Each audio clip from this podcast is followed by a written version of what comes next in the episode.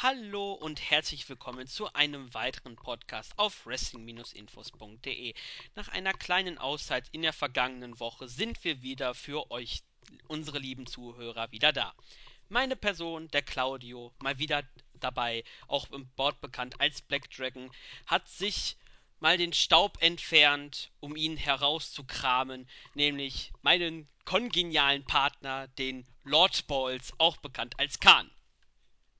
Was geht ab? Job aus der Höhle rausgekrochen, Klausuren fertig und jetzt bin ich wieder da und nerv unsere Zuhörer. Yay. Und dich auch. Ja.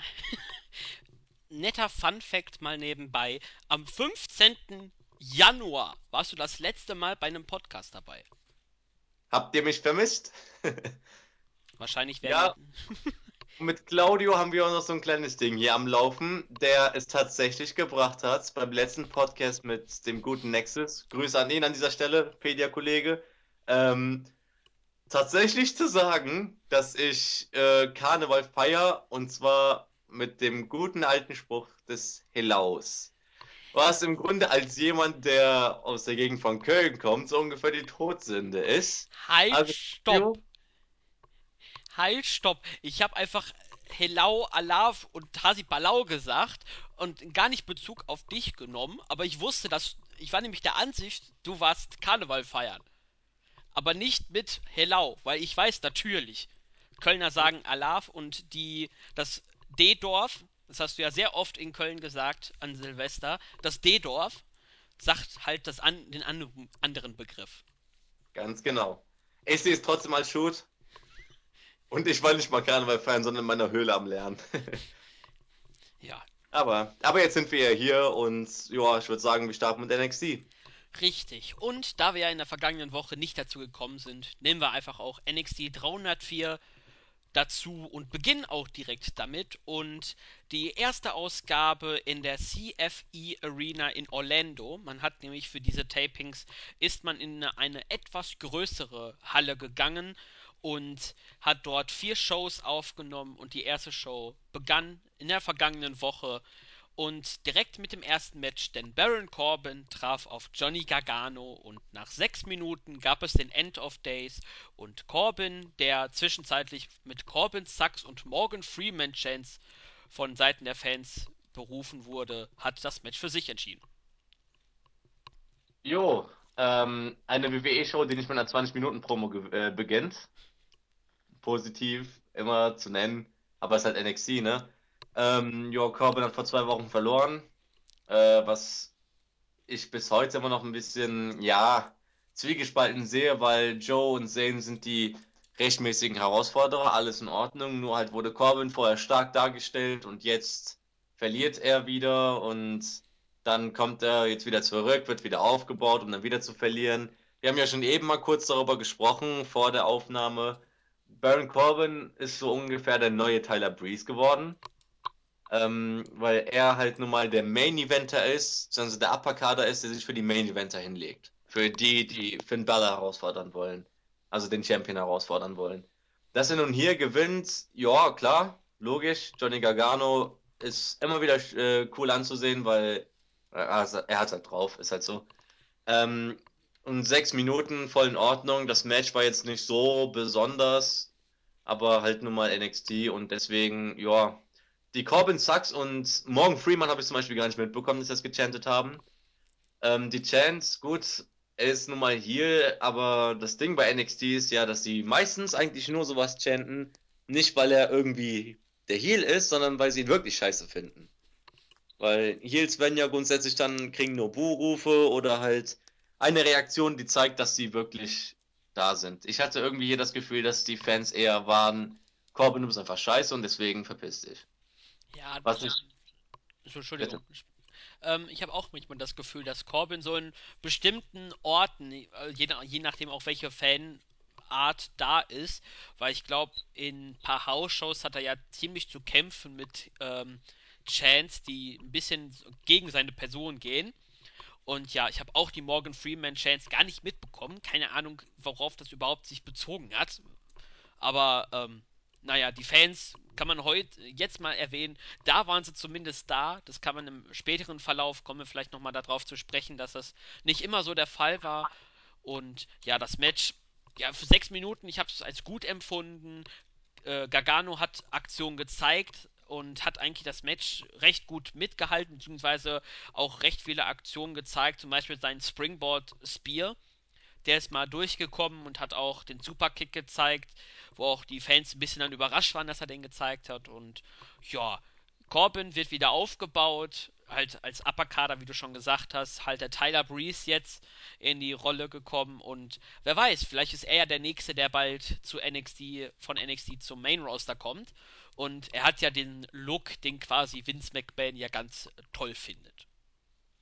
Oh Gott, wenn er ins Main Roster kommt. Ähm, Ja, einerseits, klar, man, man hat eh einen Heel-Mangel da oben und Corbin, ich finde ihn halt echt nicht schlecht.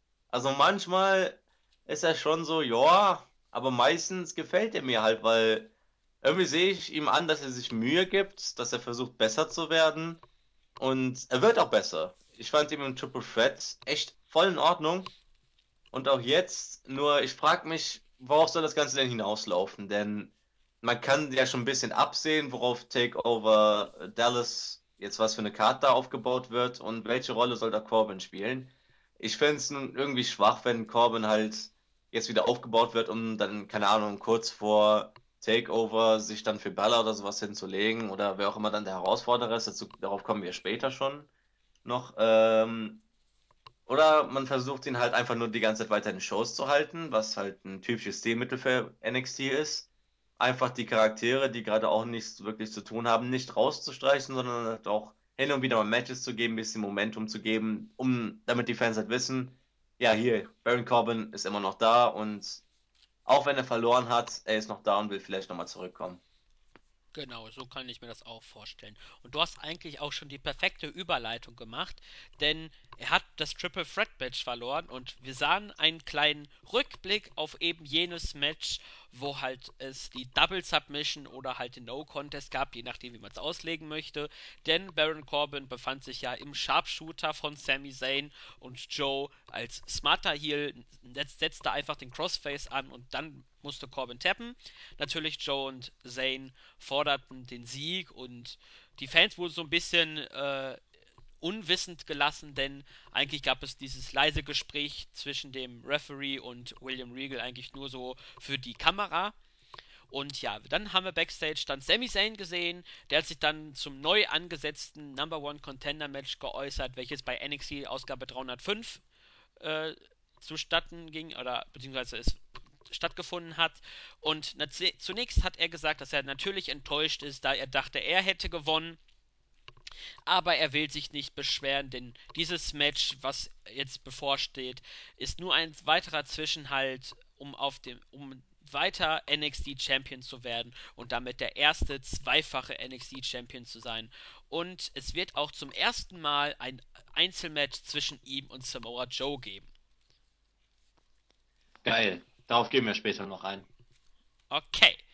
Dann haben wir eine kurze, ganz kurze Vignette noch zu den Wort Villains gesehen, wo jetzt so der Heel-Turn so langsam Stück für Stück aufgebaut wird. Die beiden nicht mehr die Grinse backen, sondern den bisschen bösen, ernsteren Blick und vielleicht, wenn man es erkennen kann, Aiden English tut sich da definitiv leichter als Simon Gotch, denn seine Gesichtsgrimassen sind da ein bisschen verschieden, aber ich glaube, da wird noch in Zukunft mehr passieren. Ja, kann ich auch nicht viel zu sagen. Okay, dann haben wir auch schon ein Tag Team Match gehabt, nämlich das erste an diesem Abend, denn die Hype Bros, Zack Ryder und Mojo Rawley, stay hyped, haben gegen Corey Hollis und John Skyler die üblichen NXT Tag Team Face Heel Jobber in einem Squash-Match nach 3 Minuten 30 durch den Rough Rider gewonnen. Ja, ähm, ich werde mit den Hype Bros irgendwie nicht mehr warm. Tut mir leid, Zack Ryder war früher ziemlich cool und Mojo, ähm, wohl die einzige Einstellung, wo ich da den meisten halt zustimme, weil irgendwie geht der mir auch total auf den Sack. Ich weiß nicht wieso. Kann man nichts dafür anscheinend, aber ich weiß nicht. Ich werde einfach irgendwie nicht warm mit ihm. Ähm, deswegen, ja, Squash-Match halt, keine Ahnung, worauf es hinausläuft. Die Tag Team Division besteht halt gerade, also vor allem halt um die Titel, um die vier Teams, die halt bei 305 angetreten sind. Und ja, ähnlich wie bei Corbin, vermutlich einfach nur, um die Jungs halt in den Shows zu halten. Ja, das Match war okay, mehr nicht, war halt ein Squash-Match. Und ja, Mojo Rawley. Ich habe da ja schon mit Nexus, glaube ich, auch drüber gesprochen und mit Jens. Sie sind nicht der Fan davon, weil Mojo Rawley geht einfach auch ein auf den Sack mit seiner energiegeladenen Art und Weise. Kein Plan, warum. Und ja, er hat ja auch den Pounce gezeigt, die berühmte Aktion von Marcus Convert bei ECW. Und ja, Mhm. mehr muss man, glaube ich, bei diesem Match nicht sagen. Und wir können dann auch schon direkt weitergehen. Denn wir haben Bay Mella beziehungsweise Carmella und Bailey zusammen im Interviewbereich gesehen und sie haben über ihr Titelmatch gesprochen, was dann zwei Matches später dann auch stattgefunden hat. Bailey hat erklärt, dass es einfacher ist, den Titel zu gewinnen, als ihn zu verteidigen. Sie hat dann auch ein paar Namen aufgelistet, gegen die sie bereits schon gewonnen hat. Sasha Banks zum Beispiel oder Nia Jax und Eva Marie. Und nun ist es halt Carmella. Und eben jene Carmella hat gesagt, dass das Titelmatch das wohl wichtigste Match ihrer Karriere sein wird. Und sie hat erklärt, dass dieses Match nichts an der Freundschaft zu Bailey ändern wird. Und jedoch wird sie alles geben, um Champion zu bleiben. Und es gibt am Ende dann noch den Spruch von Bailey, möge die bessere gewinnen. Ich hänge immer noch ein bisschen bei Markus Corvon, weil ich den Namen schon ewig nicht mehr gehört habe. Jetzt kommen die ganzen Erinnerungen hoch an meine Anfangszeit. Äh, ja, zur Promo bleibt nicht viel zu sagen. Das Match war relevant und ja, ich denke mal, darauf gehen wir auch noch später nochmal ein, wenn es soweit ist. Genau. Und wir bleiben einfach bei den weiblichen Wrestlern, nämlich zu, wie das sehr oft bei NXT verkündet wird, zur Women's Division. Darauf komme ich nämlich dann bei der nächsten Ausgabe nochmal kurz zu sprechen. Denn Alexa Bliss, ja, Khan freute sich wahrscheinlich, als er das Match gesehen hat. Denn Yay. Alexa Bliss, Blake und Murphy, sein Lieblingstrio, mein Nerv-Trio, sagen wir es mal so, hatten einen Auftritt und in einem seltenen Heel vs. Heel Match gegen Cameron hat sie nach 4 Minuten 15 nach dem Sparkle Splash gewonnen und Cameron wurde ausgebuht, hat auch hier den Heel ein bisschen mehr gespielt als Alexa Bliss, die halt auch stark bejubelt wurde und nach 4 Minuten 15 war halt auch schon dieses Match zu Ende. Ja, ähm, ja, war jetzt nicht so geil, ne? Nicht so geil. Haus Ähm, raus. ja, es tut mir leid, weil Alexa ist natürlich noch nicht auf dem Niveau von Bailey, Sasha oder wer auch immer. Aber wenn sie halt eine gute Gegnerin hat, dann haut sie ein gutes Match raus, wie gegen Bailey. Nur halt, wenn sie eine Gegnerin hat, die nicht nur scheiße ist, sondern abgrundtief scheiße, wie Cameron, dann kommt halt so ein Match bei rum. Nicht nur, dass es halt verwirrend war, dass es hier gegen hier ist, das ist für mich jetzt nicht mal wirklich so relevant. Ähm, ja, es ist halt irgendwie, das war halt irgendwie nichts. Das war einfach nichts. Es ist ähnlich wie bei den beiden Matches davor, was mich ein bisschen jetzt gerade gestört hat. Alexa wird auch noch weiter in den Shows gehalten. Ähm, aber ja, Cameron halt, ne? ja. Was will man da groß machen? Erste Sache, die ich mir eingefallen ist, Cameron ist überhaupt noch bei WWE unter Vertrag. Stimmt, aber doch, klar, die war doch in der Battle Royale dabei. War sie? Ja, da hat sie doch diesen. Ich glaube, es war sie. Jetzt verwirrst du mich auch ein bisschen. Die war doch diejenige, die gegen Liv Morgan oder wie die eine Jersey da heißt, Boah. die Powerbomb oder sowas verkackt hat. Ah ja, genau, genau, genau. Stimmt, stimmt, stimmt. Danke. Ja, da hat sie schon verkackt und das Match war puh. Äh, ja, du hast es eigentlich schon gesagt, es war nichts. Es passte, manche Aktionen passten nicht. Hui, die, die Crowd war auch tot. Hier hat man es extrem gemerkt. Die Fans haben eigentlich drauf äh, es komplett ignoriert. Sie war, war eigentlich quasi, man würde jetzt, haben wir zumindest manchmal auch gesagt bei WWE Pay-per-Views die Pinkelpause. Mal eben kurz zur Toilette gehen. So gefühlt war dieses Match auch. Und ja, Alexa Bliss hat im Gegensatz zu ihren beiden männlichen Parts ein Match mal gewonnen. Kann man auch mal so ein bisschen sagen. Und ja, mehr war das nicht. Alexa Bliss hat mal gewonnen. Und ja, am besten vergessen wir das und gehen direkt weiter, oder? Nee, warte. Also jetzt nicht direkt zum Match, aber noch so ein interessanter Aspekt. Ähm, wie du ja natürlich weißt und wie du es auch eben erwähnt hast, ich feiere die drei mega. Ich feiere die so abnormal. Ähm, mich würde mal gerne interessieren, was du eigentlich von deren Theme-Song hältst. hältst. Der, das Dubstep-Ding. Ähm, meinst du jetzt das von Bliss selber oder das von Blake and Murphy? Weil die haben ja beide zwei verschiedene. Ja, aber es läuft aufs Ähnliche hinaus. An sich ist die Musik von Bliss nicht verkehrt, aber ich finde die Art und Weise, wie die Musik von Blake Murphy auch mit der Kameraführung, finde ich ein bisschen nervig, weil mir auch dann so ein bisschen dieses Hin und Her von der Kamera, ähm, da werde ich ein bisschen kirre im Kopf. Äh, und irgendwie ist auch nicht so mein Musikgeschmack, von daher ist die Musik jetzt nicht so die beste Auswahl. Und ich habe da jetzt auch zum Beispiel ja auch mit Jens mal drüber gesprochen, war ja auch mal bei dem Podcast das Thema, dass man so ein bisschen die Wrestler die falsche Musik gewählt hat. Und es passt vielleicht zu Blake Murphy, weiß ich nicht so. Ich werde auch aus ihrem Gimmick nicht so ganz schlau, um ehrlich zu sein.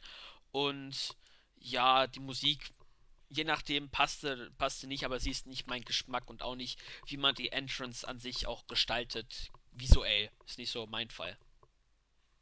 Finde ich gut, finde ich gut. Ähm, ich finde zum Beispiel, der Song passt perfekt. Ähm, einfach nur deswegen, weil ich mir denke, das ist so eine Kleinigkeit, die bei NXT, aber auch bei WWE im Main Roster ziemlich gut gemacht wird, denn die Entrance-Musik. Ähm, klar, da haben wir zum Beispiel so Beispiele wie bei AJ Styles, wo halt so dieses Hip-Hop-Ding da halt ist. Und das ist halt AJ Styles. Und ja, sein neuer Theme-Song zum Beispiel, ich finde den Hammer. Ich finde den richtig gut, auch so zum Hören. Ähm, bei Blake und Murphy ist so das Ding, Wrestling-Fans sind an sich Nerds. Vor allem Leute, die NXT gucken. Also Nerds ist für mich überhaupt kein negativer Begriff. Wenn es darauf ankommt, sind du und ich auch Nerds. Wir sind alle Runde Nerds. Weil wir schauen halt Wrestling und halt ist halt nicht Mainstream. Und wir haben auch so eine Art Musikgeschmack, die wir halt so teilen. Und ich würde sagen, Dubstep ist so ein Ding, das gehört grundsätzlich nicht dazu. Und deswegen finde ich, dass es so gut passt, weil ich kann mir gut vorstellen, dass es halt viele gibt, die das, die den Theme-Song einfach hassen. Das habe ich auch oft, genug schon gelesen, dass die es einfach hassen, diesen Dubstep-Kram da und es einfach nur nervig finden und wow, wie kann man nur so einen Theme-Song haben? Aber es sind Heels. Die müssen nervig sein. Und wenn dann Blake und Murphy rauskommen mit diesem Dubstep-Ding und die Kamera wackelt so und du denkst dir noch, was ist das für ein abgefuckter Scheiß, hört auf mit dem Kram, denke ich mir, ja, ganz genau, das sind Heels und so, müsst, so muss das sein. Ich will nicht, dass sie den geilsten Theme-Song überhaupt haben. Auch gutes Beispiel Asuka dazu. Ähm, du kennst ja jeden Theme-Song, das geile Ding da mit der Gitarre, was ja da unter so läuft. Mhm. Das ist so gut. Wenn das läuft, denke ich mir, fuck, versteckt euch alle, da kommt jetzt ein richtiger Ficker bei raus. Wenn diese Musik läuft, dann weißt du, da kommt jetzt jemand, der richtig, richtig ernstzunehmend ist und der dir jetzt in den Arsch treten wird. Da Das muss ich dann, so, da unterbreche ich dich kurz, Entschuldigung. Bei Asuka kommen wir ja auch später dann dazu nochmal zu sprechen. Dann kannst, hast ja quasi bei ihr recht. Da, da kommt dann jemand, der dir ordentlich in den Hintern treten möchte. Aber Entschuldigung, dass ich dich kurz unterbrochen habe. natürlich, darfst du gerne machen. Wenn nicht du, wer dann? Ähm, ähm, ja, jetzt habe ich doch sogar ein bisschen den Faden verloren. Gut gemacht. Ja, ich finde das halt so wichtig, dass es wird halt auch oft nicht so wertgeschätzt. Vor allem hast du ja mit Jens darüber geredet, dass manchmal falsch gewählt ist. Und ich verstehe das auch brutal. Aber für mich ist halt grundsätzlich so, die Musik spielt so eine wichtige Rolle manchmal, dass ich mir halt denke, ja, ich finde, das passt so perfekt zu denen, weil sie sind halt die Bösen, die halt sozusagen etwas sind, was wir nicht sind. Und deswegen mögen wir sie nicht. Sozusagen das, der Kontrapart zu Leuten wie Sami Zayn oder Bailey. Ähm, und ja, klar, es gibt viele Songs, die sind halt mega geil. Zum Beispiel Askas Theme-Song habe ich eben schon genannt. Ähm, oder auch ein gutes Beispiel, Brock Lesnar's Theme-Song. Ich bin, ich habe Brock Lesnar's Theme-Song auf dem Handy und wenn ich laufen gehe oder gerade irgendwie beim Boxen bin oder sowas, gibt es nicht, was ich lieber höre als Brock Lesnar's Theme, weil mich das immer so, ich weiß nicht, der, der Song hypt mich irgendwie. Wenn das dum, dum, dum, dum, dum kommt, dann bin ich irgendwie so mittendrin. Ich, das ist so, so ein kleiner Aspekt, der an sich auch nicht wirklich auffällt, aber der für mich doch relevant ist, um die Charaktere sozusagen besser zu verstehen, beziehungsweise um zu merken, wie unterbewusst das manchmal läuft, dass wir Charaktere nicht mögen oder mögen. Äh, nicht mögen oder mögen. Ja, da stimme ich dir zu. Und falls du dann noch Sollen wir dann weitergehen oder? Ja, ja, klar, wollte ich nur mal erwähnen. Okay. Dann hatten wir Backstage Enzo Amore und Colin Cassidy, die sich daran erinnert, ähm, beziehungsweise die Tag Team Champions Dash und Dawson, dass sie immer noch nicht fertig sind miteinander. Und sie sind das NXT Tag Team des Jahres und werden auch dies in diesem Jahr beweisen. Und plötzlich tauchen Jason Jordan und Chad Gable auf, auch bekannt jetzt als American Alpha.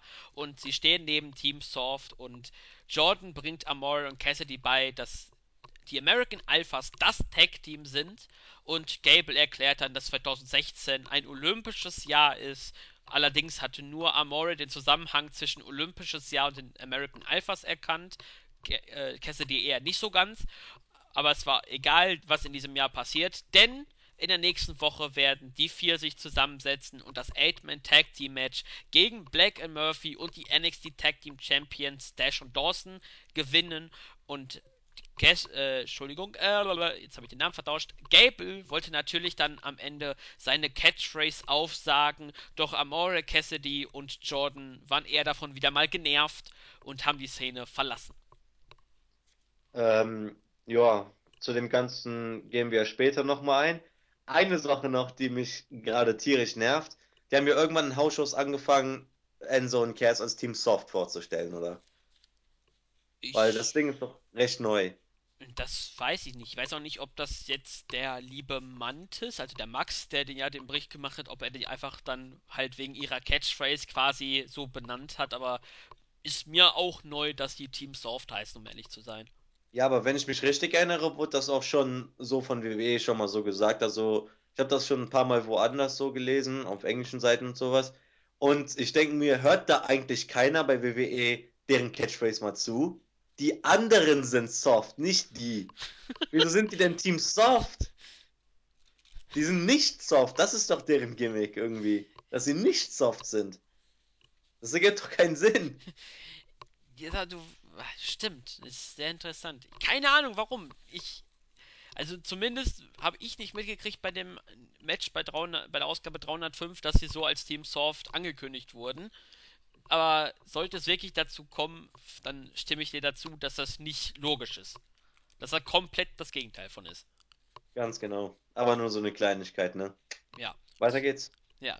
Das Segment besprechen wir nämlich dann bei dem Opener von NSG 305. Aber wir sind noch bei 304 und das vierte Match war Elias Sampson mal wieder in einem Jobber-Match quasi, beziehungsweise einem Squash-Match, was er gewonnen hat, gegen den ehemaligen TNA-Wrestler Jesse Sorensen via Pin nach einem Backbreaker nach 2 Minuten 30. Ähm, zu Samson wird ja dauernd viel gesagt. Ich vertrete halt immer noch die Meinung, abwarten und Tee trinken, was daraus wird. Gerade wird er nur aufgebaut. Und das ist so das Ding, was NXT so besonders macht, dass die Charaktere nicht einfach reingeworfen werden, sondern Stück für Stück dem Publikum vorgestellt werden, bis sie dann wirklich eine Rolle spielen. War auch schon bei Cruz so und auch bei Bella so. Bei jedem letzter Zeit lief es halt so, dass die erstmal vorgestellt werden. Und deswegen tue ich mich halt schwer, bei Samson jetzt irgendwas zu sagen. Ich sehe es mir an, nehme es zur Kenntnis und ich finde es weder gut noch schlecht, weil ich mir denke, es ist noch nicht so weit, das Ganze zu beurteilen. Was mich bis heute noch wundert, ist, dass Jesse Sorensen einfach dauernd auftritt. Wenn Brian doch seine Karriere beenden muss, klar, das ist wieder ein anderes Beispiel, weil es war ja auch, glaube ich, freiwillig, wenn ich mich richtig erinnere. Aber wenn er schon keine Ringfreigabe bekommt, Jesse Sorensen hat sich den scheiß Nacken gebrochen.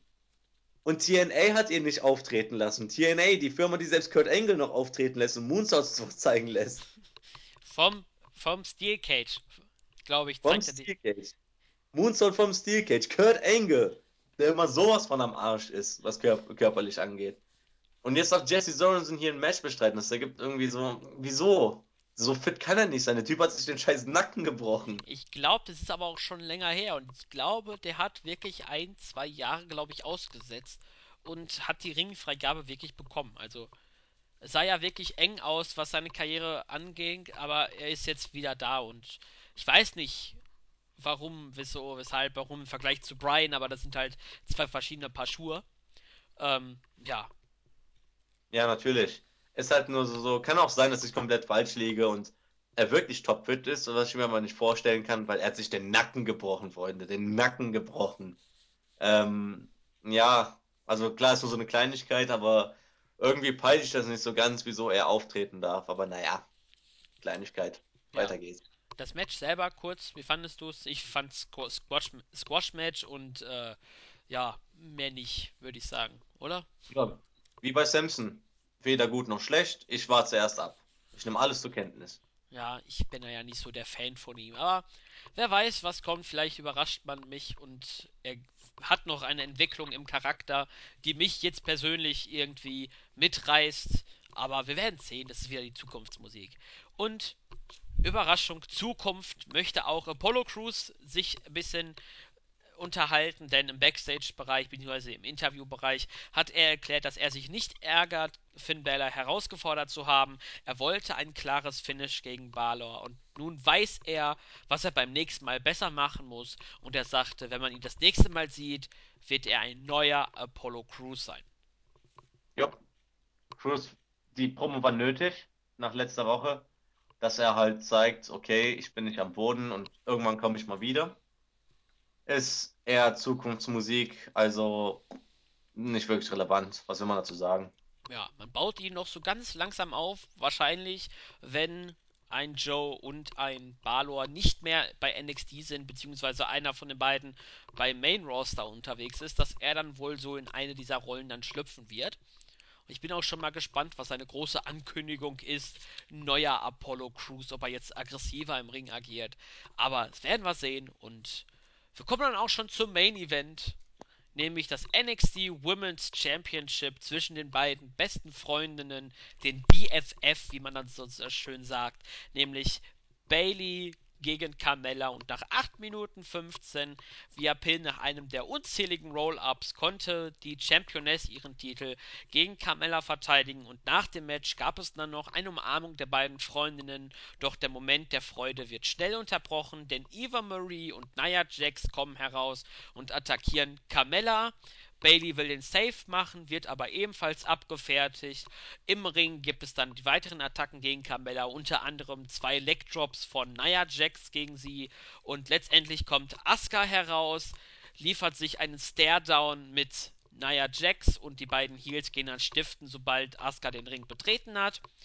Abschließend gab es dann noch einen Stare-Down zwischen Bailey und Asuka und unter lauten Yes-Chants der Fans deutet Asuka auf den NXT Women's Championship und wischt da so leicht drüber, um zu zeigen, ich komme dafür bald. Ähm, zu Beginn, scheiße, war das geil. Äh, aber gehen wir chronologisch vor. Wir hatten ja zu Beginn, äh, beziehungsweise irgendwann Mitte der Ausgabe ja noch so eine kleine Promo, wenn ich mich richtig erinnere. Ganz Ja, kurz im. Interviewbereich. Ähm, ja, wurde gut nochmal so erwähnt, dass sie Freunde sind.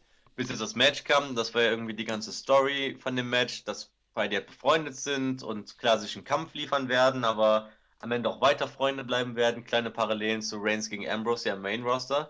Und dass ich es hier irgendwie viel glaubwürdiger finde. Aber okay. Ähm, das Match war jetzt echt nicht besonders, aber nicht verkehrt. Und dass Bailey per Roll abgewinnt, okay. Keine Ahnung, was es jetzt bewirken soll, weil ich finde, Carmel hätte man schon clean, also wirklich durch einen Bailey to Belly oder sowas verlieren lassen können. Aber macht jetzt keinen großen Unterschied, weil Bailey gewonnen hat und das ist wichtig und clean gewonnen hat, ist auch ganz wichtig. Und ja, dass Eva und Naya herauskommen, ich finde, die beiden sind super Heels gerade. Ähm, und ja, Bailey macht den Save, klar, sie ist halt nun mal der, der Face. Und dann kommt halt Asuka raus. Und das war so, so ein Knackpunkt, wo ich mir dachte, yes. Und als sie da auch den Titel gezeigt hat, ich, ich war ein bisschen am Fangirl. Sorry, ich war ein bisschen am Fangirl, weil das ist so ein großer Unterschied. Weil ich mir denke, wieso funktioniert denn das zwischen Bailey und Asuka jetzt so? Weil beide immer gewinnen. Asuka hat bisher nur ein Match, glaube ich, verloren. Das war das, äh, die Battle Royale. Aber so wirklich gepinnt in einem One-on-One -on -One konnte ihr noch keiner das Wasser reichen. Selbst Emma und äh, Dana Brooke hat sie einfach zerstört. Und Bailey, die halt erst Sasha besiegt hat, zweimal, und seitdem gewinnt sie auch nur noch ihre Titelmatches. Bailey hat sich im Grunde durch das ganze Roster durchgearbeitet. Und jetzt steht sie da und du, du denkst, Du denkst dir nun bei, wo es wird ja auf Dallas wahrscheinlich auf Bailey gegen Asuka hinauslaufen, du denkst dir nun, fuck, da sind zwei im Ring, die bisher alles gewonnen haben und so wirklich kann keiner von beiden gerade verlieren. Und das macht das Ganze so spannend. Das ist für mich gerade auch der Unterschied zu WrestleMania. Denn wenn ich da sehe, dass es da auf Triple H gegen Roman Reigns vermutlich hinausläuft, können wir wissen noch alle, dass Roman Reigns gewinnen wird. Oder noch ein besseres Beispiel, Brock Lesnar gegen Bray Wyatt. Wer glaubt denn ernsthaft, dass Bray Wyatt auch nur einen Hauch einer Chance hat? Dass er vielleicht gewinnen könnte? Das ist so, ne. Während ich mir hier denke, klar, einerseits gewinnt Bailey, weil Bailey ist halt nun mal Championess und Underdog-Story und sowas. Aber Asuka darf halt nicht verlieren, weil Asuka ist nun mal dieser badass Motherfucker, der halt alle zerstört. Und andersrum, nee, du kannst jetzt nicht Bailey verlieren lassen, weil dann ist Asuka, wieso denn? Na, das funktioniert beides irgendwie nicht so. Und das macht das Ganze so spannend, weil ich mir denke, wie will NXT das jetzt lösen, dass äh, einer von beiden das Match gewinnen kann, der andere verliert, ohne dass es irgendwie lächerlich wirkt. Gutes Beispiel zum Beispiel dazu, ähm, ähm, Punk gegen Ryback. Hell in a Cell war es, glaube ich. Erinnerst du dich noch? Als Punk Champion war. Boah, ja, ja, so ganz leicht. Erzähl mal, Ähm, vielleicht fällt es mir dann wieder ein. ja, Punk war ja Heel Champion und Ryback war ungeschlagen. Und dann kam es ja zu dem Match da. Das war Hell in a Cell, glaube ich, da wo es das Screw-Finish mit Brad Maddox gab. Ähm, und das Match, darauf haben sich viele gefreut. Wieso? Weil Punk nun mal der Champion war, der alles weggerollt hat sozusagen. Und Ryback als Herausforderer, der bisher alles gewonnen hat. Und deswegen hat das Ganze auch äh, bis zu dem Punkt funktioniert. Klar, das Finish war damals kacke, aber das ist halt natürlich ein anderes Thema. Und ähnlich ist es auch hier gerade, weil du dir denkst, beide dürfen eigentlich nicht verlieren. Und deswegen funktioniert das Ganze so gut und deswegen freuen wir uns auch darauf. Anderer Punkt ist zum Beispiel natürlich auch, dass beide halt unglaublich gut im Ring sind, das wissen wir alle. Und das Match, also wenn es an etwas scheitert, dann an zu hohen Erwartungen. Weil Ja, gut wird es auf jeden Fall werden. auf jeden Fall. Also da du eigentlich schon sehr vieles gesagt und ja, ich fand das Match eigentlich ganz gut, zumindest für die Verhältnisse. Carmella natürlich nicht vergleichbar mit Sasha Banks oder mit Charlotte oder wen wir sonst vorher noch bei NXT hatten.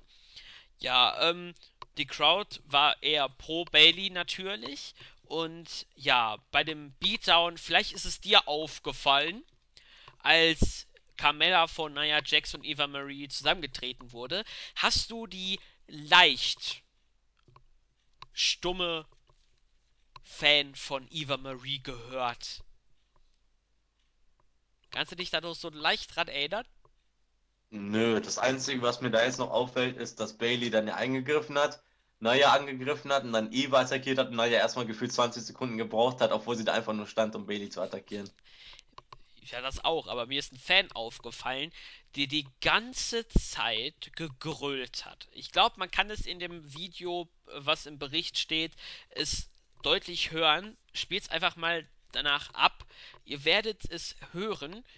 ein Fan, die da sich schön positioniert hat, brüllt die ganze Zeit Iva oder zeigt auf Carmella und sagt so quasi, tritt sie weiter äh, zu Boden, keine Ahnung. Aber ich dachte mir in dem Moment, boah, halt einfach deine Klappe, weil meine Ohren gingen kaputt.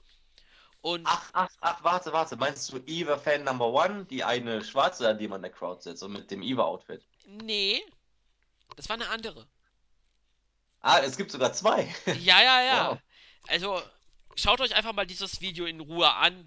Ich glaube, der Beatdown ist auch da drauf. Dann wird man es hören, auf jeden Fall. Und das äh, sieht man auch, dass da ein Fan sehr äh, deutlich mit dem Finger auch auf Carmella drauf zeigt, während die am Boden liegt. Da müsst ihr mal so auf die kleinen Details achten. Und ja, am Ende gab es dann halt noch diesen Staredown zwischen Asuka und Bailey. Und ich dachte mir so, yes! Ich weiß nicht mehr, warst du das die ganze Zeit, der gesagt hat, Asuka gegen Bailey soll es geben, oder war das meine Person? Ich denke für beide, oder? Wer will das nicht sehen? Ja, irgendwie sowas hatte ich so in Erinnerung, äh, dass einer von uns da nicht so ganz die Vorteile gesehen hat. Vielleicht, weil es Face gegen Face war und wir da spekuliert haben, wer Heel turnt. Aber auf jeden Fall dachte ich mir, yes! Asuka gegen Bailey und äh, man hast es ja auch schon gesagt, stellt lieber eure Erwartungen zurück, wenn dieses Match tatsächlich passieren sollte. Und denn sonst werdet ihr, wenn es wirklich dazu kommt, habt ihr zu hohe Erwartungen und das Match flasht euch nicht. Also denkt lieber, die haben keine Chemie zusammen, die sind zwar beide einzeln gut, aber das funktioniert nicht so ganz. Denkt lieber so, anstatt dass da jetzt äh, ein Match des Jahres, ein Kandidat, das da produziert wird und dass ihr dann am Ende dann sagt, äh, das war nicht so gut, weil halt die Erwartungen so hoch waren. Und ja, Wobei es aber natürlich trotzdem Match of the Year Kandidat werden kann. Wir haben auch alle nach Brooklyn gedacht, halt, oh mein Gott, das Iron Women Match wird der Hammer. Und also für mich persönlich war es auch der Hammer. Jetzt nicht so gut wie Brooklyn, aber es war trotzdem ja, abnormal gut. genau. Also man wusste ja schon ungefähr, wie das erwart wie sich das einpendeln wird von der Qualität her. Und Asuka gegen Bailey gab es noch nicht. Ja, ich mache mir da keine Sorgen. Das wird schon. Das wird schon. Und ich freue mich sehr, wann es stattfindet, ist mir egal. Ich möchte es sehen. Und entweder. Es wird bei Dallas sein. Alles andere fände ich nicht sinnvoll. Und ganz ehrlich, ich freue mich mehr auf dieses Match als auf jedes Match of WrestleMania, was so geplant ist. Ja, und das ist eigentlich schon Fingerzeig. Dass Mhm. das da schon. Äh, dass ein Match alleine die größte Show von WWE quasi dir da in den Schatten stellt. Das ist schon eine Hausnummer. Ja. Dann zur, Und der Rest der Karte ist auch noch. Also, was sich so abzeichnet, ist ja auch schon wow. Aber dazu später, ne? Ja, Machen ja. wir weiter.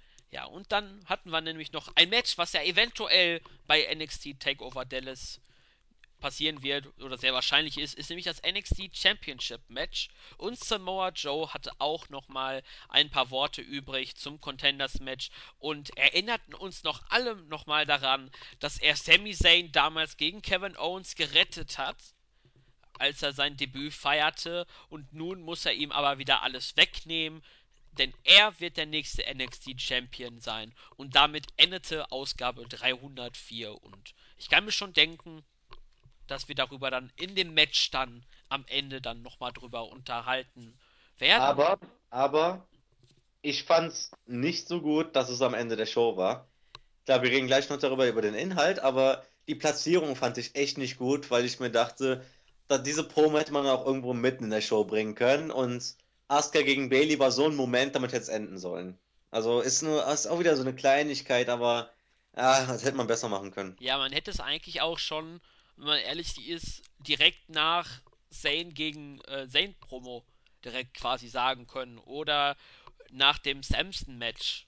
Irgendwie so, dass Ja. man die Position war echt nicht das Gelbe vom Ei und wenn man ja ein bisschen mies ist, ich sag's mal so, wenn ihr im Bericht seid und ihr seht das Fallout-Video, ist Bailey eine wandelnde Zielscheibe, gab es einen Rechtschreibfehler. Yay. Zielscheibe.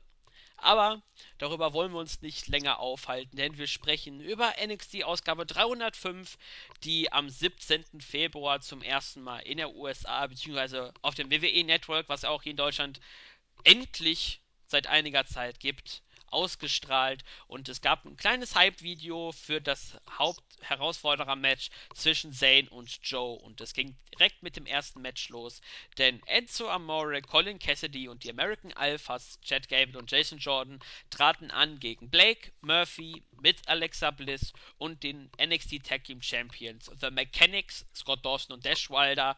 Und nach knapp neun Minuten konnte Amore Dawson pinnen nach dem Rocket Launcher. Oh mein Gott, ich fand das so Hammer. Ich fand das mal so fantastisch. Ich glaube, ich bin der Einzige, der so denkt. Also muss natürlich nicht sein. Ich will jetzt nicht mal was unterstellen.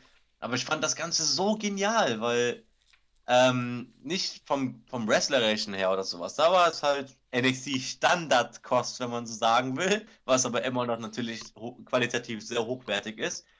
Mir ging es darum, dass so Dinge gemacht wurden, die kaum gemacht werden. Denn welches Team hat hier gewonnen? Das Team, das besser funktioniert hat.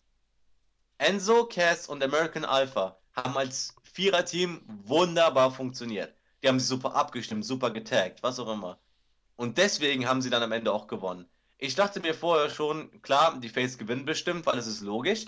Enzo und Cass sind irgendwie ja noch im Spiel um die Tag Team Titel. American Alpha gewinnt ständig. Und äh, ich liebe Blake Murphy, die sind der Hammer und Alexa sowieso. Aber sie gewinnen halt in letzter Zeit kaum was. Ähm, und Mechanics halt, ja klar, die gewinnen ständig, aber es wäre sinnvoller, dass die Faces gewinnen. Aber ich dachte mir, dass es mit Sicherheit so enden wird, dass äh, entweder Blake oder Murphy gepinnt werden. Aber es war tatsächlich Dawson, der gepinnt wurde. Wo ich mir dann dachte, hm, fände ich am Anfang nicht so gut, weil Dawson und Dash sollten nicht den Pin einstecken müssen, weil eine Niederlage ihnen nicht gut tut. Aber so wie es hier gelöst wurde, fand ich super. Denn wie haben Dash und Dawson verloren? Sie haben gegen vier verloren. Sie haben nicht gegen Enzo und Cass verloren, sie haben nicht gegen American Alpha gewonnen, sie haben gegen beide Teams zusammen verloren. Weswegen ich das total nachvollziehen kann, dass Dawson am Ende gepinnt wurde. Denn es war so, dass das Viererteam sie besiegt hat und nicht nur zwei von denen. Weswegen das Ganze so sinnvoll war und da dachte ich mir, yes, so ungefähr muss es doch eigentlich jedes Mal aussehen, dass das Team gewinnt, das am besten funktioniert, nicht die besten Einzelworker hat. Nicht Roman Reigns und Dean Ambrose, die die Tag Team Champions besiegen oder sowas. Keine Ahnung, ob das jetzt in letzter Zeit mal so der Fall war, aber jetzt nur als Beispiel genannt. Bestimmt. Ja, und ähm, man muss es, aber auch in dem Match gab es so kleine Dinge, wie dass die vier als gegen die vier Heels gebrawlt haben, eins gegen eins, und die die Heels einfach die ganze Zeit rausgekickt haben aus dem Ring. Um so zu zeigen, wir funktionieren hier. Wir halten uns alle den Rücken frei. Oder halt Jordan und Cass, die sich gegenseitig anbrüllen, um sich gegenseitig zu hypen und dann, und dann zusammen einen Tag Team Move zeigen. Fantastisch, so sowas will ich sehen. Wo ich mir denke, der Sieg hier, das war logisch, weil die halt das bessere Team waren, das bessere Quartett. Während Blake Murphy und die Mechanics nicht so gut funktioniert haben. Genau. Und Blake und Murphy mussten nicht den Pin einstecken, das ist aber jetzt nicht objektiv gesehen. Uh. Ja. Ähm, vielleicht kann man ja auch noch kurz erwähnen, das Segment, bevor ich darauf eingehe, wie ich das Match empfunden habe. Wie fandest du denn das Segment in der Ausgabe davor, wo man das Match angekündigt hat? Diese von mir aus sehr witzige Promo. Ich fand ah, stimmt, habe ich, sorry, ganz vergessen. Das war nämlich der perfekte Aufbau für das hier.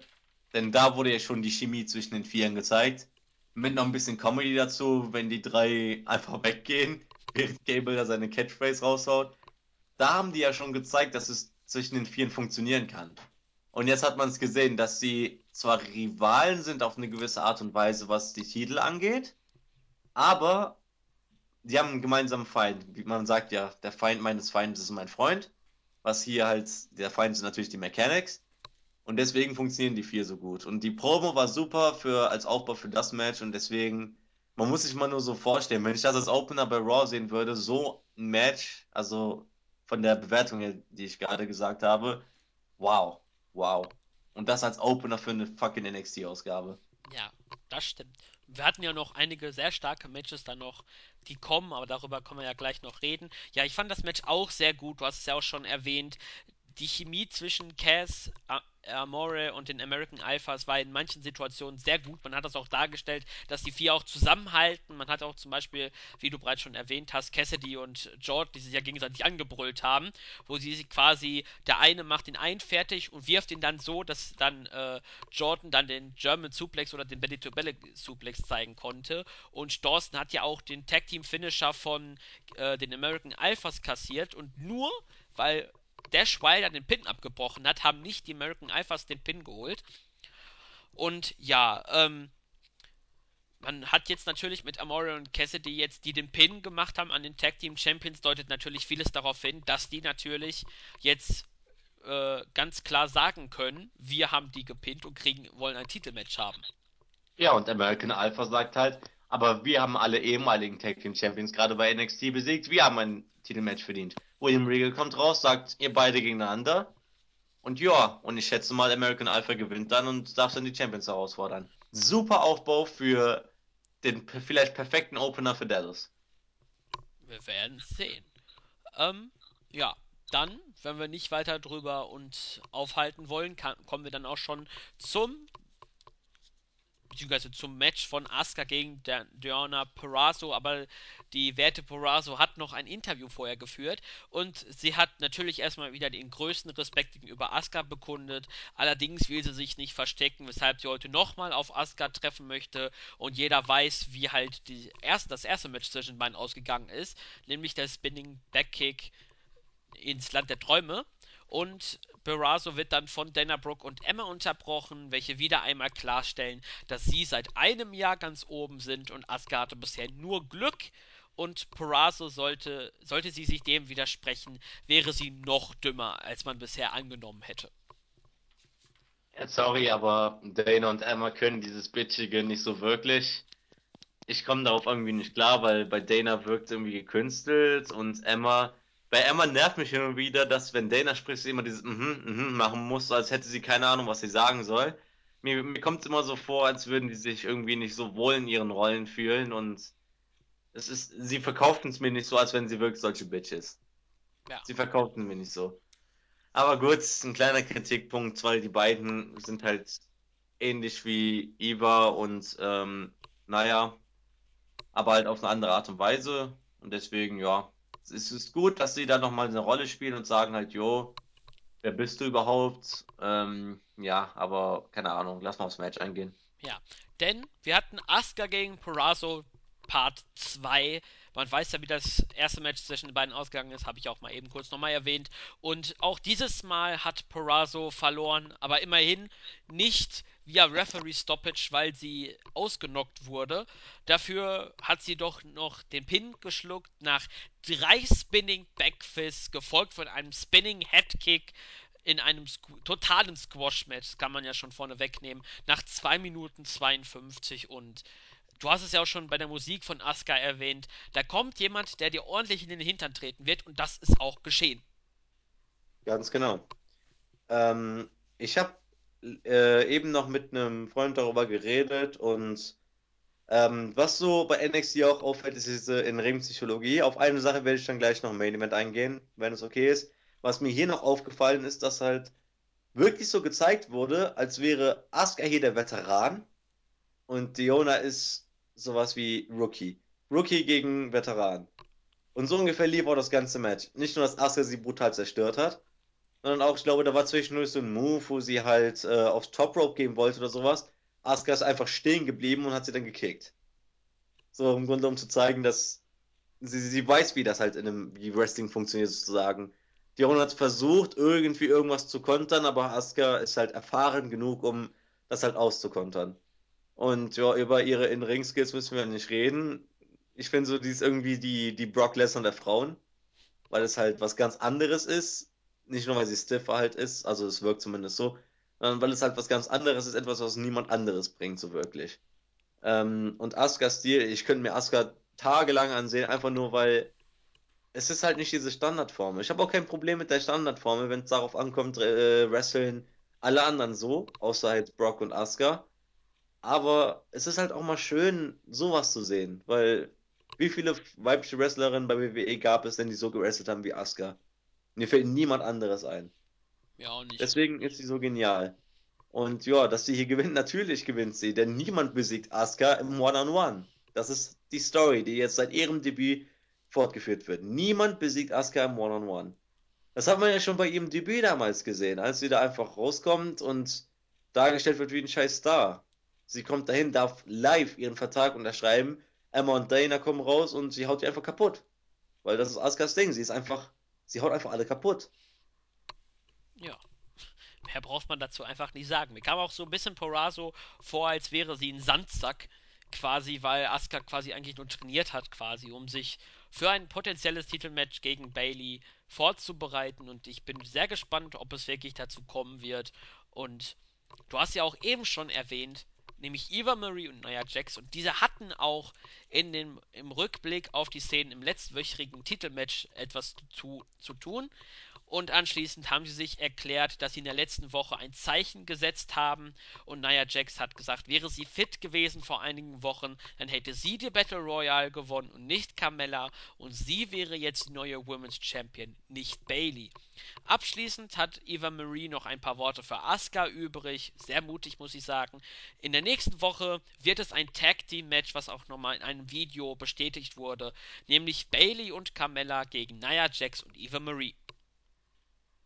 Ja, ähm, ja, ich laber heute ziemlich viel, aber liegt auch nur daran, dass ich jetzt einen Monat lang nicht dabei war und ich würde mal gerne dir mal ein paar Fragen stellen.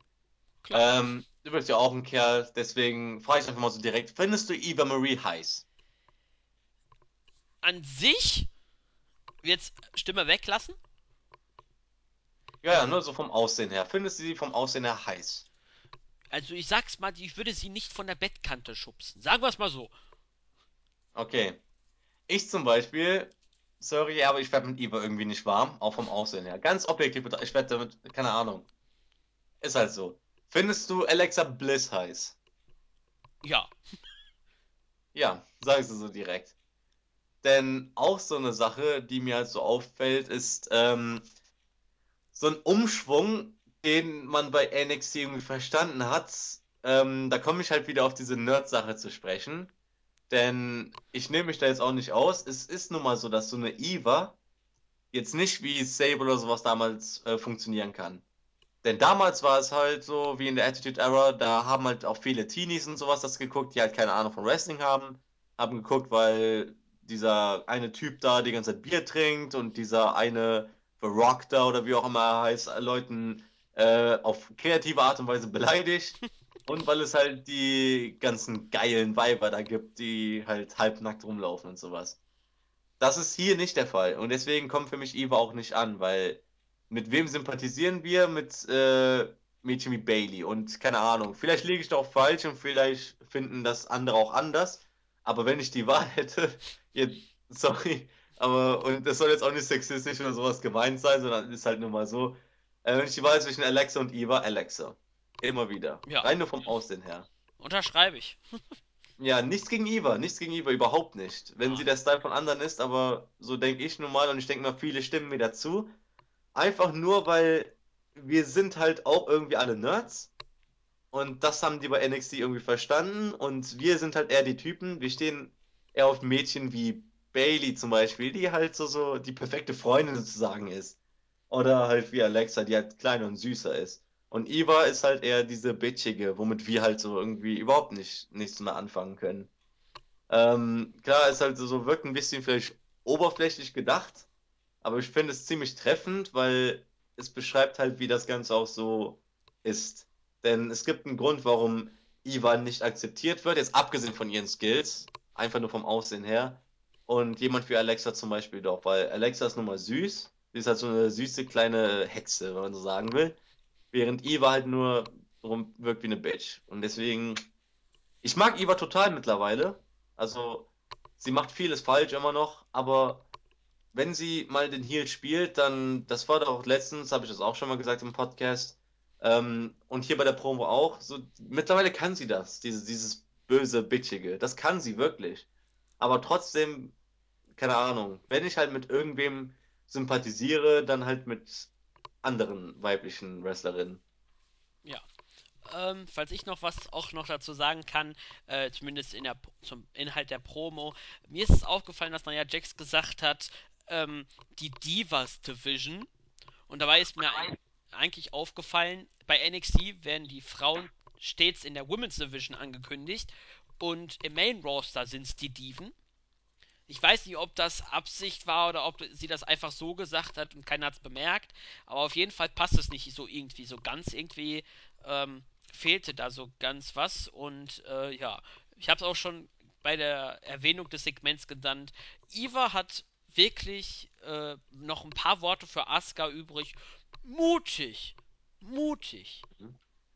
Ähm, zu der Sache mit Naya, wenn es Absicht war, finde ich es voll in Ordnung, weil bei NXT würdest du gern so eher so sehen. Du hast es ja gerade im Grunde bestätigt. Wir wollen Wrestlerinnen sehen und keine Diven. Sowas regt uns auf. Und wenn es Naya mit Absicht sagt, um uns aufzuregen, ist das ein Mittel, was ich, was funktioniert und was deswegen sinnvoll ist. Ja, wenn man, wenn es so ist. Aber hoffen wir es mal, dass es kein Versprecher von ihr war, sondern dass es geplant war. Und dann, wollte sie auch quasi sagen, sie ist die einzige richtige Frau da und ist dann alles nur Püppchen. Im von der Statur her, sagen wir es mal so. Ja. Ähm, bevor wir noch weiter drüber unterhalten, will ich dann nämlich zum nächsten Match gehen. Denn Ty Dillinger hatte ein Match gegen Alex Riley und nach 3 Minuten 17 konnte Ty Dillinger den Sieg holen nach einem Roll-Up und er machte nach dem Match noch eine Ehrenrunde mit der Perfect 10 jedes Mal und ich muss es vielleicht so vorneweg sagen, gefühlt ist es der erste Sieg von Dillinger. Gefühlt ja. Und äh, Dillinger hat hier gegen Triple H gewonnen. Ich kann nicht der Einzige, an dem es aufgefallen ist. Wie Alex Riley einfach aussieht wie so ein Triple H-Abklatsch gerade. Nicht nur von der Körperstatur her fast identisch, sondern auch die Hose, also das Ringgear, ähnelt ihm sehr. Die Haare sind plötzlich länger und der Bart ist plötzlich da. Es sieht aus wie so ein Triple H-Abklatsch. ähm, und Ty, ey, wie, wie, wie kann man das bitte nicht feiern? Der da rumläuft, der da tatsächlich das Match gewinnt, wo man sich denkt, yay, und dann dreht er diese Ehrenrunde und macht die ganz, das Tending mit so vielen Zuschauern. Ich habe mich mega gefreut. Das Match war sehr schwach, sehr, sehr schwach. Ähm, aber es hat seinen Zweck erfüllt, denn plötzlich ist dieser Jobber Ty Dillinger da, der eigentlich dauernd verliert und gewinnt jetzt plötzlich ein Match. Gegen jemanden wie Alex Riley, wo man auch nicht so 100% sicher ist. Unterschied zu Titus O'Neill, würde ich zum Beispiel sagen, jetzt abgesehen von der Suspendierungssache, ich meine nun vorher, der ja davor viele Matches gewonnen hat. Ähm, und wenn man das jetzt mal mit Thais Situation vergleicht, dann ist der wesentliche Unterschied darin, dass Tai auf eine gewisse Art und Weise over ist, was natürlich auch an diesem Perfect Ten Ding liegt, während Titus O'Neill, der könnte die Leute nicht noch weniger interessieren. Ja.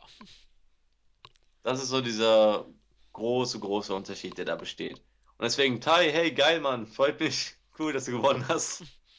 Mir ist auch aufgefallen, dass Dellinger jetzt, zumindest im Match selber, ist sie mir jetzt nicht so ganz aufgefallen, aber eigentlich dafür, dass er ähm, ein Heel zunächst war, ist er jetzt eher so in eine Face-Schiene gekommen. Vielleicht entwickelt man sich da weiter oder man ist einfach nur, weil Alex Riley jetzt so diese komische Tweener-Rolle hat, hier, je nachdem, vielleicht ist es mir daher nur so aufgefallen, aber wir werden sehen, oder? Ja. Ja. Dann hatten wir auch dann Backstage, gab es dann so die ersten Schritte in Richtung zum Contenders-Match, denn zunächst hatte Finn Balor oder Baylor das Wort zum Interview und er hat zunächst Apollo Crews für dessen Leistung gratuliert und er weiß, dass Sami Zayn und Samoa Joe alles für den NXT Championship geben werden und er, Finn Balor oder Baylor, wird seinen Titel gegen jeden verteidigen. Anschließend haben wir Baron Corbin im William, William Regals Büro gesehen und hat den General Manager dazu aufgefordert, ihn in das Contenders-Match zu stecken. Mit der Begründung, es wird ja wieder neu angesetzt und da habe ich ja wieder quasi ähm, Grund, da mitzumachen, wenn man das nochmal neu ansetzt. Regal hat dies mit der Begründung aber abgelehnt, dass Corbin im ersten Contender-Match eindeutig verloren hat und ein sichtlich genervter Baron Corbin hat daraufhin das Büro verlassen. Ähm, dazu noch so eine Sache. Hast du gerade nicht erwähnt, dass äh, Corbin ja am Ende noch sozusagen eine kleine Drohung gegenüber Regal rausgehauen hat. Ähm, aus einem Grund, ähm, die Promo von Bella war halt, ja, kann man so machen, ist okay. Ähm, und Corbin fand ich in diesem Segment ziemlich gut, weil er dann doch ein bisschen mehr wie Badass wirkt, auch wenn ich das von seinem Gesicht ja nicht abkaufe, aber hey, immerhin. Und ähm, bei diesem Ding ist mir aufgefallen, wie genial eigentlich William Regal ist. Wie perfekt er einfach nur auf diese Rolle des General Managers passt. Denn er ist nicht nur ein Typ, der halt ehemaliger Wrestler ist, sondern er wirkt halt so wie jemand, der was von Ahnung von dem hat, was er tut. Nicht nur vom Stil her zum Beispiel, sondern auch so von dem, was er sagt. Und dass er wirklich nur das tut, was das Beste für das Business zu sagen ist. Er taucht nicht immer auf, aber wenn er auftaucht, dann macht er, dann hat es auch einen Grund, warum er auftaucht. Im Gegensatz zu Triple H und Stephanie, die ja alles im Grunde so beeinflussen wollen, wie sie es möchten. Nein, Regal gibt uns sozusagen, beobachtet das Geschehen, trifft die Entscheidungen und dann lässt er es alles so laufen. Und darauf, so ist er halt so ein General Manager, ist er halt. Und das finde ich halt so genial an ihm, weil er passt in diese Rolle so unglaublich gut. Und das ergänzt NXT auch so perfekt, wie wir das gleich auch im Main Event sehen werden, wo sein Auftritt auch perfekt war. Ja. Dann vielleicht noch kurz zu erwähnen, in der nächsten Woche gibt es Black und Murphy gegen American Alpha. Das heißt, drei Wochen in Folge Black und Murphy. Das ist für Khan ein Traum. Ein Traum. Ein Traum. Fucking Und, Traum. und außerdem wird bekannt gegeben, dass Carmella und Bailey gegen Nia Jax und Eva Marie der Main Event in der nächsten Woche sein wird. Also eine kleine Vorschau auf die kommende Woche. Und vielleicht kann ich dann auch es da erwähnen, nämlich Zack Attack ist es aufgefallen im Board. Er hat geschrieben, Carmella kommt so ein bisschen bei ihrer Promo immer so ein bisschen wie eine Heel-Dame rüber. Würdest du das unterschreiben oder meinst du, dass er da so ein bisschen ähm, also würdest du das quasi unterstützen, dass da, wenn äh, Carmella ihre typischen Phrasen da sagt, dass sie da so ein bisschen so wie eine kleine Heel-Dame rüberkommt. Oh, ja, schwierig zu sagen. Ich würde eher sagen, ist es denn wirklich so wichtig? Weil, ähm, wenn es mit Absicht ist, ähm, dann ist es doch voll in Ordnung, weil es gibt dem Charakter Carmella halt irgendwie mehr Tiefe. Weil sie ist dann also nicht doch nur gut, sondern da steckt irgendwie mehr dahinter. Keine Ahnung, wenn Seki das so sieht, ist voll okay. Ich weiß nicht, ob ich dazu zustimmen soll. Muss ich mal mehr drauf achten beim nächsten Mal. Ja, also er hat geschrieben, ähm, geht es eigentlich nur mir so oder denkt bei Carmellas Entrance noch jemand, dass da aber ein ganz billiger Heel-Abklatsch kommt? Keine Ahnung, aber diese Promo davor schadet ihr mehr, als sie, als sie ihr nützt. Sie ist eben nicht Enzo und Cass und sich als hottest Chick in einem leeren Ring zu bezeichnen, naja. Hm. Keine Ahnung. Grüße an Seki. Wie immer. Falls das hört. Hört er eh nicht. Ja. Das kurz nochmal so meine kleine Zwischenfrage. Bevor wir dann zum Main Event kommen, dem letzten Match des, der Ausgabe 305, nämlich Samoa Joe gegen Sami Zayn und nach 14 Minuten 19 haben wir immer noch keinen Sieger und damit immer noch keinen Number One Contender. Denn nach dem Haluva Kick von Zane gegen Joe landeten beide mit der Schulter auf dem Boden und es gab quasi einen Double Pin und Drake Younger, beziehungsweise Drake Wurz heißt er ja mit seinem richtigen Namen, zählte den Pin, aber er wusste dann bei der Ansicht dann, als er die drei gezählt hat, irgendwas ist hier nicht ganz richtig und wir hatten dann, quasi hat er dann gezeigt, äh, Zane wollte jubeln als Sieger, wollte die Hand heben und äh, äh, Younger zeigt nee, du hast nicht gewonnen und macht seine Hand runter. Daraufhin Joe natürlich, ich habe gewonnen. Und da geht er zu Joe auch hin und macht Arm, den Arm wieder runter, weil er gesagt hat, 1, 2, 3, deine Schultern waren unten. Und dies brachte den General Manager William Regal zum Ring und er diskutierte mit Younger, ich nenne ihn jetzt einfach so, wie ich ihn kennengelernt habe, Drake Younger und hat mit ihm diskutiert und Regal hat erklärt, dass er einen Hauptherausforderer benötigt, aber er, also der Referee Younger hat gesagt, das ist nicht sein Problem.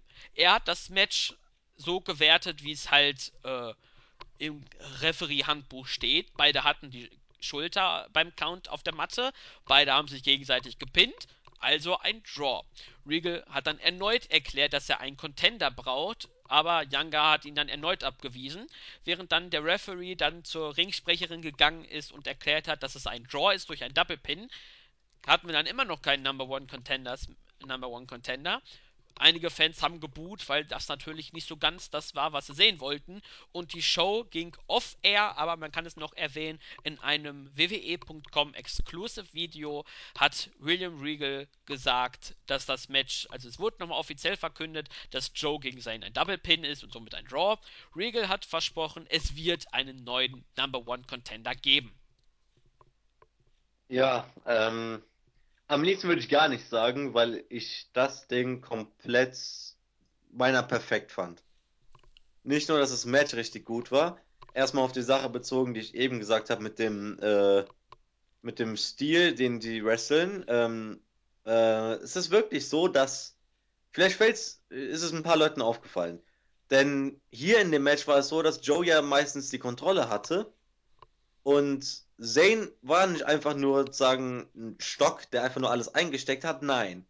Denn er kam immer wieder und hat versucht, irgendwas gegen Joe zu zeigen. Mal hat es dann geklappt und dann hat Joe wieder die Überhand gewonnen. Es ist so ein kleines Stilmittel, was ich meistens so genial finde, was auch nicht oft genug verwendet wird, ähm, dass mir so, äh, so zeigt, Zane lebt noch, der steckt nicht nur ein, sondern er versucht sich zu wehren, scheitert, scheitert, scheitert. Und das stellt für mich Joe stärker da als Heel, weil egal wie oft Zane zurückkommen will, er schafft es nicht, weil Joe einfach zu stark ist. Ähm, ähnlich haben die es ja auch bei Naya gegen Bailey gemacht, was ja damals halt sozusagen im Grunde besser kann man es nicht machen. Ähm, halt so eine Kleinigkeit, die erwähnt werden sollte. Und das mit Regal habe ich ja eben schon angesprochen. Hier zum perfekten Zeitpunkt draußen gewesen, weil gerade ein General Manager gebraucht wurde. Und ja, es wird halt eine Herausforderung irgendwann geben. Und äh, viele nervt ja das 50-50-Booking im Main Roster. Und hier ist es ein anderes Stilmittel benutzt worden, und zwar das mit dem Double Pin. Was aber total logisch war. ist es ähnlich wie im Triple Threat, wo halt Zayn im Grunde gewonnen hatte, Joe aber clever genug war, um dann auch ein Submission anzusetzen und äh, Corbin hat dann aufgegeben. Und hier ist es genauso, denn Zayn hat den Helluva Kick gezeigt, hat im Grunde gewonnen, aber Joe, auch wenn er im Grunde schon beinahe schon tot ist gefühlt, ist er noch clever genug, also hat Instinkt genug, weil er so ein erfahrener Wrestler ist, um seinen Arm auf äh, Zane zu legen und sein Bein halt noch so, so nach vorne zu strecken. Just in case. Und es hat funktioniert. Das macht das Ganze so besonders für mich deswegen auch so logisch. Und deswegen, ähm, du weißt, ich bin wie immer ungespoilert. Aber ich bin mir ziemlich sicher, dass es dann auf äh, Rematch Joe gegen Bella hinauslaufen wird. Und Zane hat was anderes zu tun bekommen wird. Was? Mal sehen. Ich weiß es schon weil ich mich habe spoilern lassen durch unseren guten WI-Chat, ähm, wo jemand nicht Spoiler davor geschrieben hat, obwohl ich immer wieder sage, ich will nicht gespoilert werden. Aber anderes Thema. Ähm, ich schätze mal, dass das dann halt auf Joe vs. Bella hinausläuft, zumal weil es halt logisch ist, denn Zane hat jetzt im Grunde zweimal gewonnen, aber er ist nun mal der Underdog und deswegen hat er doch nicht gewonnen, weil er halt im Grunde wieder Pech hatte. Das ist eh die ewige Zane-Story. Und ja, und dann wartet eine neue Aufgabe auf ihn. So wurde es ein bisschen länger gezogen, aber nicht durch Sieg und Niederlagen tauschen, sondern durch halt einen Draw, wenn man so sagen will. Ja, wir können es vielleicht auch. Sollen wir es eigentlich schon erwähnen? Weil eigentlich haben wir auch eine News gebracht. Also ich sag's mal so, wir lassen hier jetzt mal die News komplett raus, die irgendwie Bezug auf NXT Takeover Dallas schon haben. Also wir tun mal so, als wenn wir nichts wissen. Mhm. Ähm, Vielleicht lag man da, hat man es vielleicht verlängert, weil diese eine Person vielleicht noch nicht den Vertrag unterschrieben hat und deswegen wollte man das vielleicht so ein bisschen sich noch Luft holen. Aber ich fand das Match sehr gut aufgebaut. Man hat einen sehr langsamen Aufbau mit dem Chain Wrestling. Man hat dann das Tempo dann erhöht und mir gefiel auch mal wieder Saints Selling, weil meine Güte, der Typ kann auch wirklich sellen, dass er kurz davor ist, wirklich ausgenockt zu sein, wenn er einfach dann Schlag von Joe abkriegt oder den Uranage in der Ringecke, wo er ihn dann einfach quasi komplett quasi in den Ringboden geschmettert hat. Fand ich wieder mhm. großartig und der liebe Max, der Mantis, hat ja auch beim NXT-Bericht, beziehungsweise darunter geschrieben, dass er das nochmal miterleben darf, dass ein WWE-Referee, der einfach nur seine Aufgabe macht und dem es on-air auch scheißegal ist, was sein Vorgesetzter will, denn, genau. ich habe es ja auch schon erwähnt, Younger bzw. Drake Woods hat ja gesagt, ich habe einfach so gemacht, wie das üblich ist und es ist nicht mein Problem, wenn du keinen Contender hast, weil ich habe mich an die Regel gehalten. Also, äh, who cares? Kümmer du dich darum, das ist nicht mein, meine Aufgabe. Und das finde ich schon wieder sehr cool gemacht. Auch vielleicht, weil es halt Drake Younger ist, ein ehemaliger Wrestler, vielleicht kann man das so ein bisschen mehr identifiz identifizieren, als wenn es ein anderer Referee wäre. Und ja, ähm, das fand ich sehr gut gelungen und ich fand es nur schade, dass man dieses, ein, diesen einen kleinen, dieses kleine Video, was nun immer eine Minute lang ist, nicht irgendwie noch in die Show eingefügt hat. Sondern quasi, wer sich nur diese Show angeguckt hat, sieht, äh, okay, die haben wieder diskutiert und fertig. Dass dann Regal aber versprochen hat, es wird einen Contender geben und das Match, wie offiziell es verkündet wurde, das war ja auch noch nicht gegeben, äh, dass das man weggelassen hat. Vielleicht macht man es in der nächsten Woche, spült man nochmal das Video ein, um zu zeigen, wie es nochmal war, für die, die es vielleicht vergessen haben. Aber ich fand das nicht so ganz gelungen. Vielleicht ist das auch nur so ein kleines Meckern. Aber ich fand den Main Event bockstark, auch wenn es nicht so das Tempo Explosion-Match ist. Aber die beiden haben wieder alles gegeben und ich freue mich sehr auf ein Rematch, weil das kann man ja schon sagen. Die beiden werden definitiv nochmal gegeneinander antreten. Das auf jeden Fall. Und deswegen 304 war völlig in Ordnung. Eine typische NXT-Ausgabe mit halt äh, das Ende mit äh, Bailey und Asuka wunderbar. Aber diese Ausgabe hier war für mich eine der besten Ausgaben, die ich bisher von NXT gesehen habe.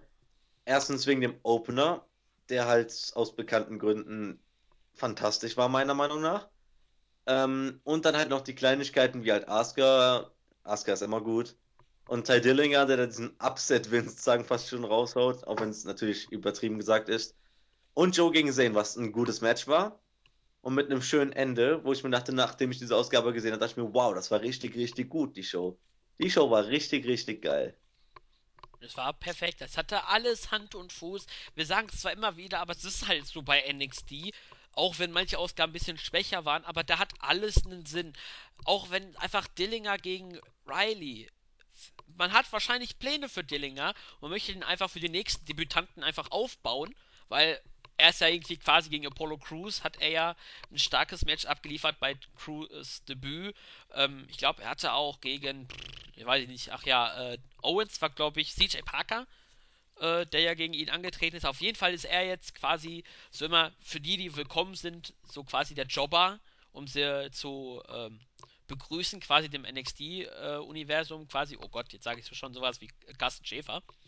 Äh, ähm, ja, es hatte wirklich alles hatte einen Sinn, man hat vieles aufgebaut, man wird sehen, wie die Zukunft ist. Man hat noch nicht so für Takeover wirklich speziell den Schritt gemacht und das Match verkündet oder die Andeutungen noch intensiver gemacht, aber man lässt sich da ruhig Zeit und die Ausgabe hat, wie du gesagt hast, einen starken Opener, einen sehr starken Main Event. Dazwischen drin halt die beiden kleinen Matches, aber wenn man grob überschlägt, 30 Minuten in-Ring-Zeit von einer Show, die 56 Minuten geht. Also die Hälfte oder ein bisschen mehr als die Hälfte ist In-Ring-Action. Was will man mehr? Was will man mehr? Zumal das Ding ist, die Takeover-Card zeichnet sich ein bisschen ab. Ähm, da hatten wir halt das Tag Team Match, was halt Enzo, Cass, wahrscheinlicher American Alpha gegen Dashing Dawson sein wird. Wunderbar aufgebaut. Asuka gegen Bailey zeichnet sich ab und ist sehr wahrscheinlich. Dann hätten wir noch Bella gegen Joe oder Zane, was ja so, nur gut werden kann. Und dann, zumal es halt noch interessant wird, weil Bella könnte hier tatsächlich verlieren, denn vielleicht wird er danach ins Main Roster geholt, wir wissen es nicht. Dann hätten wir noch äh, diesen einen Kerl da. Du weißt schon, wen ich meine. Äh. Ohne jetzt zu viel sagen zu wollen, weil keine Ahnung, wer das jetzt weiß und wer nicht. Die meisten sollten es wissen, die wissen dann ja auch, wer gemeint ist. Ähm, und ja, der Rest soll sich halt einfach überraschen lassen. Lasst euch überraschen, weil ich liebe auch Überraschungen, aber konnte diese Überraschung leider nicht umgehen. Und Austin Aries, vielleicht auch noch was? Keine Ahnung. Der hat ja noch nicht, also sollte er wirklich debütieren, da sind wir ja noch gar nicht. Also wir wissen nicht, ob Aries wirklich debütiert. Ich tue jetzt einfach mal so komplett als für die, die nicht irgendwelche Spoiler mitgekriegt haben und wirklich 305 gesehen haben und fertig und nicht wissen, was in der Zukunft passiert. Wir wissen nicht, ob Austin Harris dabei sein wird. Es soll ja Gespräche gegeben haben. Mehr können wir zum, wollen wir zumindest nicht verraten, sagen wir es mal so. Und ja, du hast es eigentlich schon erwähnt. Wir wissen ja ein bisschen ja, okay. mehr als Takeover Dallas. Wir wissen ja schon, was so ungefähr passieren wird.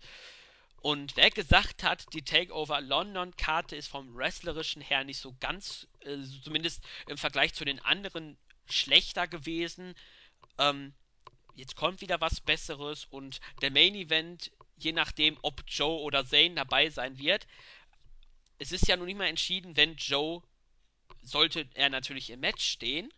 Und Baylor, einer davon, soll ja eventuell oder beide sogar irgendwann im Main Roster kommen.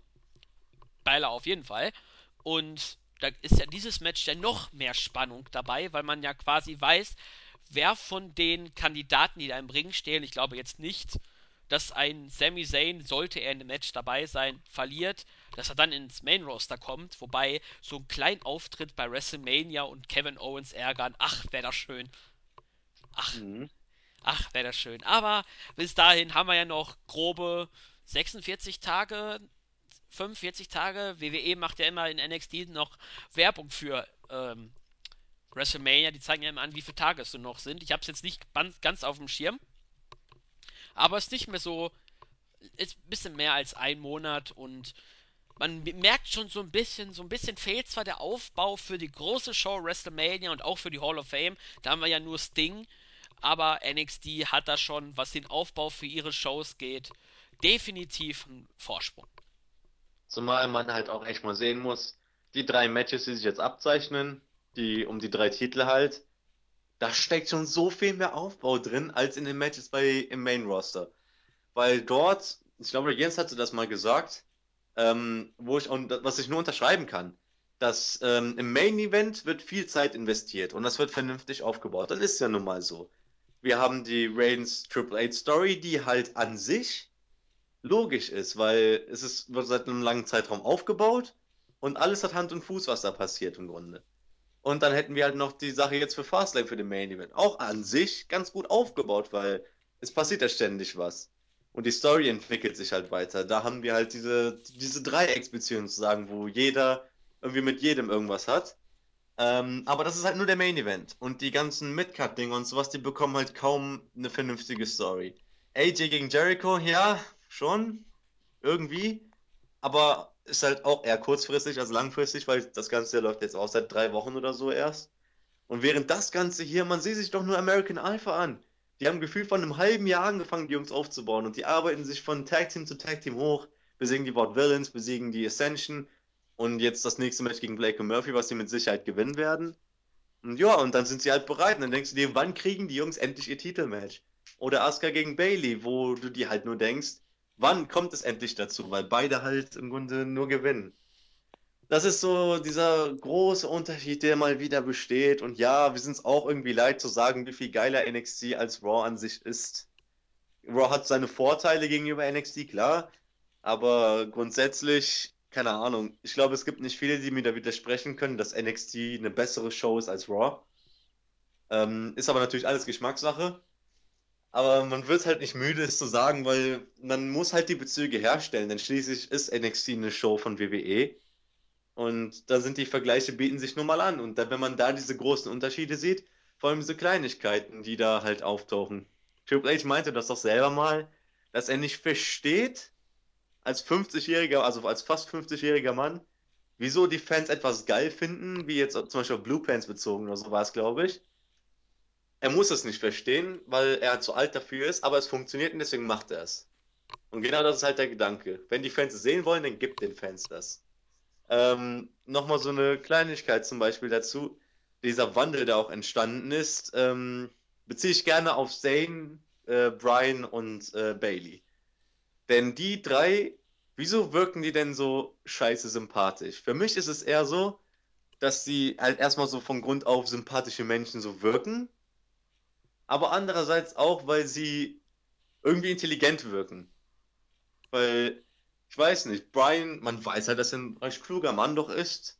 Zane wirkt auch nicht blöd, wirkt halt wie jemand, den du so, keine Ahnung, in der Bahn siehst und der ein Buch in der Hand hat oder sowas. Und Bailey wirkt nun mal wie das Schulmädchen, das immer in der Schule eine Eins hatte. so ungefähr würde ich sie beschreiben.